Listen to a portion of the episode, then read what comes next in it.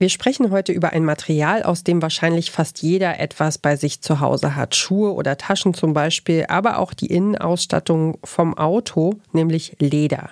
Oder besser gesagt geht es uns um Lederalternativen.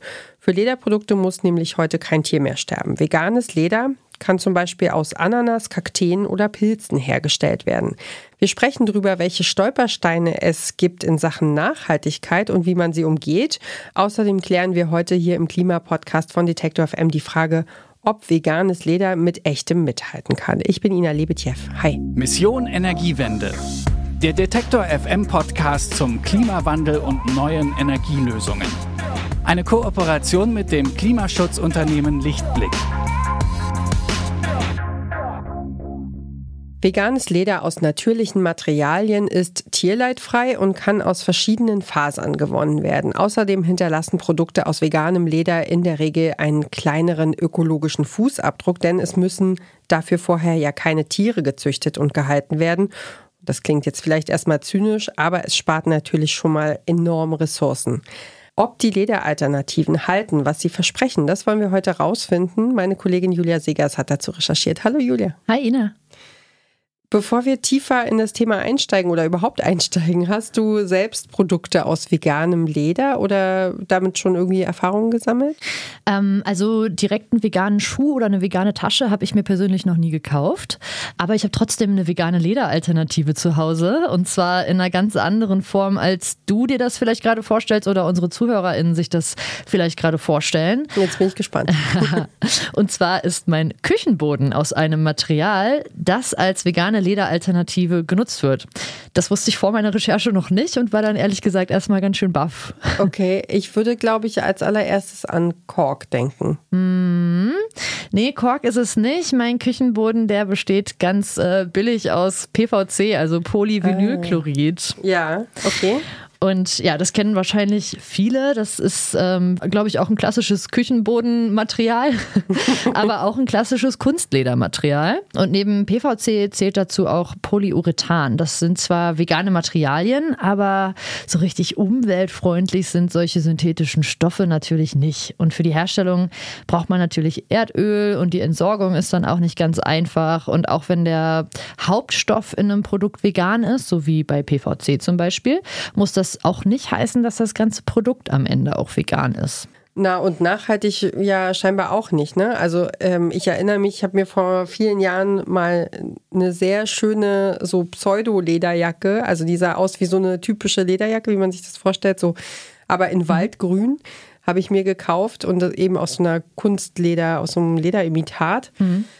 Und ich habe damit super schlechte Erfahrungen gemacht, weil ähm, ich, also ich musste die ganz, ganz schnell äh, entsorgen, weil ich festgestellt habe, dass ich einfach furchtbar schwitze. Und zwar von, von Sekunde eins des Anziehens an war das eigentlich, also war man schon durchgeschwitzt ah. nach ein paar Minuten und ja. Das will keiner. Ja, das, genau, das will niemand frisch geduscht in so eine neue Jacke steigen und Ei. gut aussehen wollen, um dann festzustellen, dass es, ähm, genau, dass es äh, absolut nicht atmungsaktiv und irgendwie gut zur Haut ist. Ähm, Genau, andererseits habe ich auch so einen Wildleder-Imitatstoff, mit dem ich sehr gute Erfahrungen gemacht habe. Also äh, einen Mantel, mhm. den ich eigentlich ständig anhabe. Und der ist aus so Poly, aus einer Mischung aus Polyester und Elastan. Ja, spannend, was es da auch für Unterschiede gibt. Also das ist ja wahrscheinlich ein ähnliches Plastikmaterial wie bei dem ersten Mantel, von dem du gesprochen hast, aber landet eben nicht direkt auf dem Müll, weil man das tragen kann und nicht direkt sich zu Tode schwitzt. Ne? Ja, genau. Also es ist so dieses Prinzip von ja auch an die, an die Kundschaft denken, ne? Also nicht einfach nur Dinge produzieren, um sie zu verkaufen, weil sie irgendwie gut aussehen, sondern mhm. äh, da stellt man dann relativ schnell fest, dass da sehr viel mehr dazu gehört zu Kleidung oder zur Produktion von, von Taschen, die funktionieren oder von Schuhen oder so, ne? Ja, absolut. Ja. Also, aber neben synthetischem Kunstledermaterial gibt es ja auch ökologisch abbaubare Varianten. Ähm, das hast du dir ja angeguckt. Welche sind das denn? Mhm. Da gibt es sogar eine ziemlich große Vielfalt an Materialien. Dazu gehören zum Beispiel Pinatex, das ist aus Ananasfasern. Es gibt Korkleder. Äh, ah, okay, tatsächlich. Also das wusste ich nämlich nicht, ob das äh, funktionieren kann, aber spannend. Ja. Spannend. Mhm. Gibt es ähm, Apfelleder, Pilzleder, Leder aus Soja. Also die Liste ist echt relativ lang. Ähm, und das sind dann biologisch abbaubare Materialien. Diese pflanzlichen Lederoptionen, die haben natürlich in der Regel einen viel kleineren ökologischen Fußabdruck und sind dementsprechend auch die nachhaltigeren Alternativen zu Kunstleder aus PVC und Co. Oft werden die Materialien dann aber auch gemixt, um bestimmte Eigenschaften erreichen zu können, also zum Beispiel Reißfestigkeit. Ähm, aber damit zum Beispiel eine Tasche oder ein Schuh auch als vegan bezeichnet werden können, muss bei der Herstellung komplett auf tierische Produkte verzichtet werden. Und das ist eben nicht immer der Fall, vor allem beim Leim. Beim Leim, okay, was ist daran denn nicht vegan? Leime, die werden traditionell aus tierischen Produkten wie Knochen oder Hörnern hergestellt. Das war für mich auch eine Neuigkeit, muss ich sagen. Ich kenn, also von Seife hätte ich es irgendwie gedacht, ne, dass da immer so Anteile drin sind, aber Mhm. Hm, okay. Nee, beim Leim scheinbar auch. Außerdem gibt es auch Leime auf Basis von Gelatine oder Bienenwachs, also auch nichts für VeganerInnen. Ja, okay. Also das heißt also, um ein veganes Produkt herzustellen, muss man dann doch ein Stück weiter denken. Es reicht also nicht nur, das Leder zu ersetzen. Ich habe ähm, vor unserer Aufzeichnung auch mal ein bisschen im Netz geguckt. Vor allem so Taschen aus veganem Leder findet man echt viele. Also mit nur ein paar Klicks. Das sieht mhm. eigentlich genauso aus wie beim klassischen Leder, also man gibt es ein und hat sofort so eine, willst du shoppen hier bitte? Mhm, eine ganze Bandbreite. Ne? genau. Ne? Ähm, aber gucken wir doch mal auf den Markt für vegane Lederprodukte. Wie groß ist überhaupt die Nachfrage nach so veganen Schuhen oder Taschen? Aus nachhaltigen Materialien. Ja, na klar, es kann ein Riesenangebot geben. Wenn es keiner kauft, dann nützt das nichts. Ne? Genau. Ähm, ich habe die Frage mal an eine Brancheninsiderin gestellt, und zwar an Melina Bucher. Sie führt ein Designer-Taschenlabel, das nur vegane und nachhaltige Taschen produziert. Und die hat mir zum Markt Folgendes erzählt. Die Nachfrage ähm, wächst und wächst, das merken wir auch. Also wir mussten vor ein paar Jahren, ähm, ich sag mal noch vielen erklären, was überhaupt vegane Mode bedeutet. Ähm, ich denke, heute ist den meisten der Begriff veganes Leder ähm, und vegane Mode geläufiger. Ähm, ich muss sagen, in Deutschland ähm, sind viele Kundinnen und Kunden noch zurückhaltend, was das Thema veganes Leder betrifft, weil sie eben denken, veganes Leder ist gleich Kunstleder. Ähm, da müssen wir einfach noch viel Aufklärungsarbeit machen und sagen, nein, es gibt hier auch ähm, nachhaltige und biologisch abbaubare Alternativen. Ähm, in, in den USA und in Großbritannien, ähm, in den skandinavischen Märkten ähm, ist da die Innovationsbereitschaft einfach schon ein bisschen größer. Aber grundsätzlich würde ich sagen, ähm, gibt es immer mehr Menschen, die dem Thema ähm, offen gegenüberstehen ähm, und die auch wissen, dass tierisches Leder einfach ähm, nicht nachhaltig ist und dass wir da einfach Alternativen finden müssen. Eine kurze Unterbrechung für unseren Werbepartner. Euer Laptop läuft mit 100% Ökostrom, eure Heizung mit klimaneutraler Wärme, in der Garage lädt euer Auto und auf dem Dach erzeugt ihr euren eigenen Solarstrom. Klingt nach Zukunftsmusik, ist aber jetzt schon leicht zu haben. Bei Lichtblick bekommt ihr alles, was ihr für einen klimaneutralen Lebensstil braucht. Jetzt einfach wechseln zu Deutschlands größtem Ökostromanbieter. Die Deutschen stehen also nach wie vor auf echtes Leder, beziehungsweise kennen sie sich möglicherweise mit der Auswahl an Lederalternativen, die es gibt, noch nicht so gut aus. Ich hatte im Netz gesehen, seit 2019 gibt es auch Leder aus Kakteen. Das haben äh, zwei Mexikaner erfunden, Adrian Lopez Velarde und Marte Cesares. Und die beiden waren vorher selber in der Möbel-, Automobil- und Modeindustrie tätig. Und die wollten einfach eine biologische Lederalternative erfinden, um die Umwelt weniger zu belasten. Mhm. Ähm, da gibt es aber trotzdem so, ein, so einen kleinen äh, Wermutstropfen. Die arbeiten nämlich noch daran, den letzten Anteil von Kunststoff aus ihrem veganen Leder, aus ihrem Kaktusleder rauszuschaffen, weil es dann doch noch 90 Prozent ist schon vegan mhm. und der Rest ist eben noch Kunststoff. Und das ist ja für viele, die mit Leder arbeiten, ja dann auch der Haken an der Sache, ne? Genau, also ich hatte noch einen anderen Gesprächspartner angefragt, der in Leipzig mit Tierleder arbeitet. Ja, für diesen Hersteller war das auch ein Grund, noch nicht mit nachhaltigen oder veganen Lederalternativen anzufangen, weil die genau das gesagt haben. Also die meisten brauchen wirklich noch Plastik und da ist die Nachhaltigkeit dann auch wieder nicht so gegeben und denen hat es auch noch nicht gefallen, wie Material in puncto Reißfestigkeit performt hat am Ende. Also, dass es dann doch nicht so widerstandsfähig gewesen ist, wie das jetzt bei Tierleder der Fall ist und dementsprechend dann auch wieder nicht so langlebig natürlich, ne? Ja, und ähm, das würde mich jetzt aber mal interessieren, mit welchem Material arbeitet denn äh, Melina Bucher, mit der du gesprochen hast? Also tatsächlich mit keinem von den Materialien, über die wir jetzt vorhin schon gesprochen haben. Ähm, das Label arbeitet mit einem Stoff namens Mirum. Das ist so ein zertifizierter Stoff, der von einem Biotech-Unternehmen in den USA entwickelt worden ist. Und der besteht unter anderem aus Naturkautschuk. Und dieser Rohstoff, der wird von dem Saft der Kautschukbäume gewonnen und ist für Melina Bucher aktuell das sinnvollste Material für ihre Taschen. Wir arbeiten ähm, vornehmlich mit Mirum, ähm, einem Material von Natural Fiber Welding aus den USA, äh, aus dem einfachen Grund, dass das ähm, bisher die einzige Alternative am Markt ist, die 100% plastikfrei ist. Ähm, bedeutet, sie ähm, besteht nur aus pflanzlichen und mineralischen äh, Materialien und lässt sich deswegen auch sicher ähm, nach der Nutzung wieder in die Natur zurückführen. Ähm, da wir einen ganzheitlichen Kreislaufansatz ähm, ähm, verfolgen möchten in unserem Unternehmen, ist das äh, uns eben super wichtig, dass wir eben ohne Synthetik in den Materialien auskommen.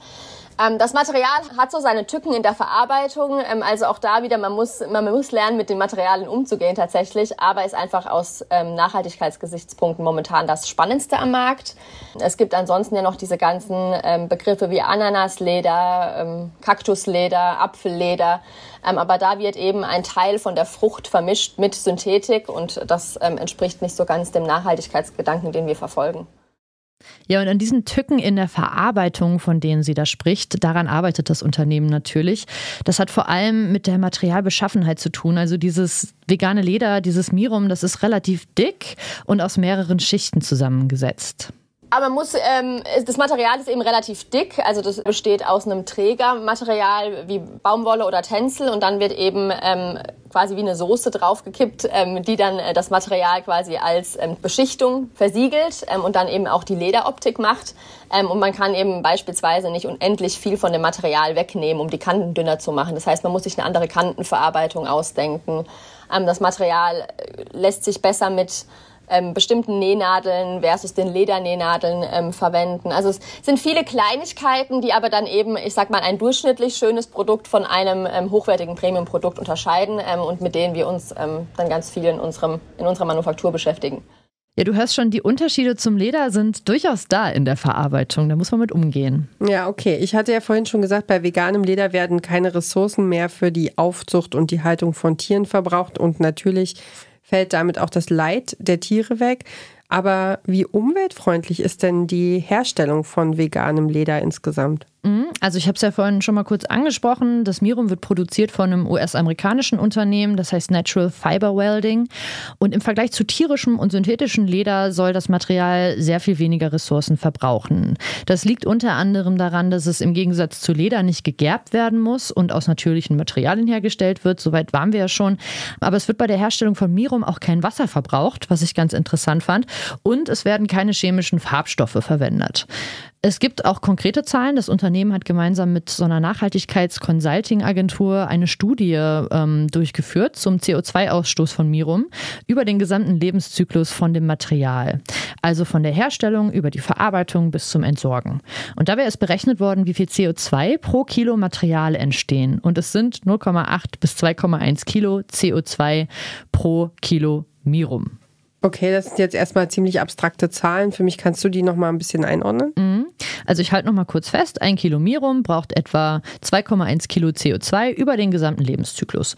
Und ein Kilo Mirum, das ist ungefähr ein Quadratmeter Material. Ja, wäre jetzt spannend zu wissen, wie das bei einem Quadratmeter echtem Leder aussieht. Mhm, das habe ich auch gedacht, aber leider keine Zahlen dazu gefunden. Ah, okay. aber ich habe einen anderen Vergleich.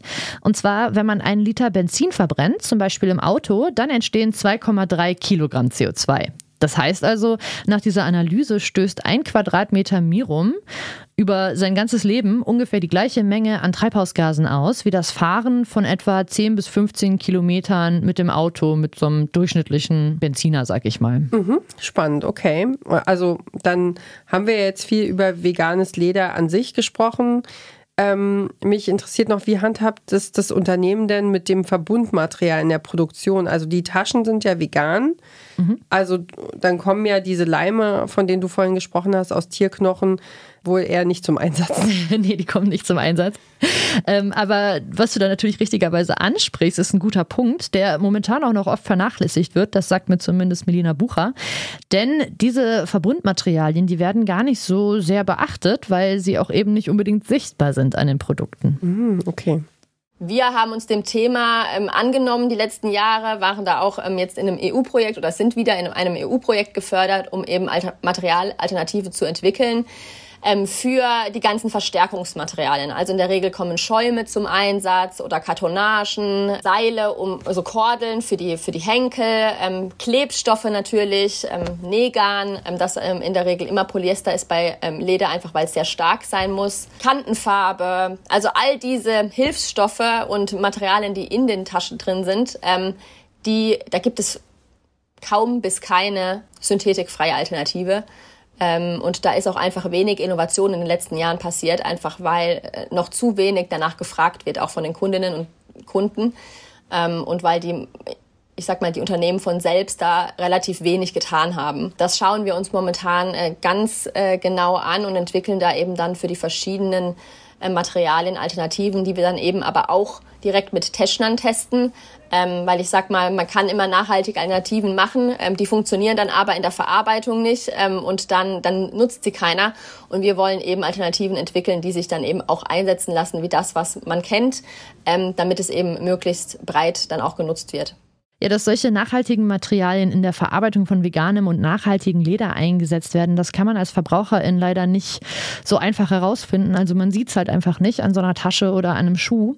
Da hilft es aber im Zweifel einfach mal beim Hersteller nachzufragen. Ja, solche Rückfragen, die helfen ja dann bestimmt auch die Nachfrage nach solchen nachhaltigen Produkten ein bisschen mehr in den Mittelpunkt zu stellen. Je mehr Unternehmen es da gibt, desto höher ist ja auch wieder die Innovationskraft. Ja. Mhm. Denke ich auch. Und Mirum oder besser gesagt die Firma, die es herstellt, die hat mittlerweile auch einen ziemlich bekannten Investor dazu gewonnen, nämlich BMW. Äh, die haben kürzlich in das Unternehmen investiert und der Automobilhersteller will das Material in Zukunft für die Innenausstattung von den Autos benutzen, also zum Beispiel für Sitze. Und da gibt es bestimmte Belastungstests, die dieser Material vorher durchstehen muss, bevor es äh, für sowas eingesetzt wird. Die hat Mirum auch schon bestanden. Es ist also ein ziemlich widerstandsfähiges Material. Und ähm, genau, zu den Tests hat Melina Bucher mir auch ein bisschen was erzählt. Die sind nämlich wirklich ähm, teilweise ganz schön krass, finde ich. Ja, da, da passiert viel ähm, und ich sag mal, ähm, wenn ein Material dann mal für die Auto-Sitzanwendung ähm, getestet wird, ähm, dann werden wirklich alle Testparameter getestet, die man sich vorstellen kann. Also das wird von von minus 200 Grad auf plus 200 Grad muss es ähm, so und so viele ähm, Zyklen ähm, aushalten, ohne zu brechen. Also da kommen wir dann auch in Testparameter, die vielleicht für den ich sag mal, Gebrauch als Handtasche sogar schon zu viel sind. Und ähm, da merkt man dann, dass die Materialien auch wirklich ähm, sich die letzten Jahre, die sind so viel leistungsfähiger geworden. Ähm, und ich bin zuversichtlich, dass äh, das auch immer besser werden wird. Und schön an Mirum ist letztendlich auch, dass es für die Kreislaufwirtschaft entwickelt worden ist. Also wenn man genug hat von seiner Handtasche oder neue Sitzbezüge für seine Autositze haben will, dann kann das Material mechanisch recycelt werden. Also zu neuem Mirum zum Beispiel verarbeitet werden. Dadurch, dass es plastikfrei ist und aus natürlichen Stoffen besteht, ist es auch bioneutral. Das heißt, es kann auch ungefährlich in die Natur zurückgeführt werden. Beziehungsweise wäre das was für die große Biotonne bei BMW. Genau. Okay. Ja, die berühmte. okay, dann lass uns doch abschließend nochmal die Frage klären, ähm, die, die mir zumindest äh, unter den Nägeln brennt. Was kostet denn das Ganze? Also so eine, so eine Tasche oder ein Schuh aus Mirum, ist das vergleichbar mit Produkten aus Tierleder, so vom Preis her? Mhm. Also Taschen gibt es ja in allen Preisklassen, so auch äh, bei Melina Bucher sind sie auf jeden Fall eher höherpreisig, vielleicht in Richtung Luxusartikel einzuordnen und kosten etwa so zwischen 350 und 650 Euro. Ich habe mir aber auch ein paar Schuhmarken angeguckt, die mit Mirum arbeiten und da kostet dann zum Beispiel so ein paar Sneaker aus Mirum knapp 130 Euro und das ist ja durchaus vergleichbar mit Sneakern aus Tierleder. Also das bedeutet ja auch, dass quasi dieser Basisrohstoff, das Mirum, auch an andere Unternehmen verkauft wird. Genau, genau. Mhm. Also, also dass nicht nur diese eine Taschenmarke damit arbeitet. Richtig, dieses Biotech-Unternehmen aus den USA hat diesen Stoff eben entwickelt und die vertreiben das dann an verschiedene Unternehmen. Unter anderem dann in Zukunft wahrscheinlich an BMW. Äh, wenn diese Tests so gut bestanden worden sind, kann man sich vielleicht in Zukunft ein Auto mit Mirum-Sitzen kaufen. Spannend, cool. Ja, also ähm, ich möchte jetzt gerne noch einen ganz kleinen Gedanken anbringen, äh, der, mir, der mir heute kam. Also so ein Gespräch funktioniert ja nicht so richtig ohne Vorbereitung, also äh, überhaupt nicht ohne Vorbereitung, mhm. wenn man ehrlich ist. Genau, und wir notieren ja die Gedanken, die wir hier zusammentragen und über die wir sprechen wollen, immer in einem Skript vorher. Und ich habe dieses Skript zum Beispiel auf der alten Ledercouch in meiner Küche gelesen und deswegen komme ich darauf. Ähm, das ist so ein, so ein altes weinrotes Sofa, das mich jetzt schon begleitet, seit ich ein Teenager war. Also ähm, und ist entsprechend abgewetzt. Und da muss ich dran denken, dass Nachhaltigkeit ja nicht nur darin besteht, sehr hippe, tolle, coole, neue, hochwertige Sachen mit einem großen grünen Bewusstsein zu kaufen. Und das wollte ich einfach nochmal ansprechen hier zum Schluss der Folge. Voll, ja, deine Ledercouch klingt auch sehr romantisch, wie sie da äh, abgewetzt in der Küche steht. Ich, ich liebe das auch. Also Küchensofas, ich kann es allen Leuten nur empfehlen. Sind, ähm Wenn die Küche groß genug ist, bei mir wird es leider nicht passen. Ja, ja, genau. Ja, aber ich weiß, wovon du sprichst. Ich habe auch so eine alte Lederjacke, die ich mal irgendwann äh, Secondhand gekauft habe, als ich im Ausland war und die ist mir auch über die Jahre sehr ans Herz gewachsen. Ähm, und dann tatsächlich auch nochmal, sie hat durch mich ja schon ein zweites Leben bekommen und dann äh, war irgendwann der Reißverschluss leider kaputt und dann habe ich sie eine Weile echt nicht getragen und äh, die lag dann, ich weiß gar nicht, wie sie da gelandet ist, aber bei meinen Eltern und ähm, mein Vater hat dann irgendwann diesen Reißverschluss repariert und jetzt hat sie sozusagen ihr drittes Leben bekommen und oh. wird wahrscheinlich getragen, bis sie zerfällt. Ja, sehr gut. Also genau, ähm, das fand ich jetzt einfach auch nochmal wichtig, dass wir das nochmal ansprechen, dass, dass es auch wichtig ist, einfach die Dinge zu nutzen, die da sind, dadurch Ressourcen zu sparen, dass wir nicht alles neu kaufen, sondern eben einfach auch gucken, was gibt es schon, was kann ich Secondhand, was kann ich tauschen ähm, im Freundeskreis oder ne, äh, erstmal nochmal gucken, was wird gebraucht ähm, und wo kriege ich das her mhm. irgendwie und dann nicht alles neu. Und am Ende sind es ja auch dann die Schätze, die mit Erinnerungen verbunden sind, so wie deine Couch in der Küche oder meine Lederjacke. Voll, genau. Ja, veganes Leder ist also mehr als nur billige Kunstlederimitate, die noch dazu nicht nachhaltig sind. In puncto Widerstandsfähigkeit, Reißfestigkeit und Aussehen kann es mit den tierischen Erzeugnissen auf jeden Fall locker mithalten. Es muss also kein Tier mehr leiden, damit wir zu Hause schöne Schuhe oder Taschen haben können. Noch dazu punkten vegane Alternativen wie Mirum mit einer besseren CO2-Bilanz. Meine Kollegin Julia Segers hat für diese Folge mit Melina Bucher vom gleichnamigen Taschenlabel gesprochen und ich sage natürlich ganz herzlichen Dank für deine Recherche, Julia. Sehr gerne. Wenn ihr in Zukunft keine Folge mehr verpassen wollt von unserem Klimapodcast hier bei Detektor FM, dann abonniert uns doch einfach. Und wenn euch gefällt, was wir hier machen, dann redet drüber. Teilt Mission Energiewende mit der Familie, mit Freundinnen, mit Kolleginnen. Oder lasst uns auch eine gute Bewertung da, äh, auf welcher Plattform ihr auch immer unterwegs seid. Wir sind überall zu finden und äh, freuen uns über eure Kommentare und Hinweise. Das hilft uns sehr, unsere Arbeit noch besser zu machen. Und dann hoffe ich, dass wir uns nächste Woche wieder hören. Also bis zum nächsten Mal. Macht's gut. Mein Name ist Ina Lebetjew. Bis bald. Tschüss. Mission Energiewende. Der Detektor FM Podcast zum Klimawandel und neuen Energielösungen. Eine Kooperation mit Lichtblick, eurem Anbieter von klimaneutraler Energie für zu Hause und unterwegs.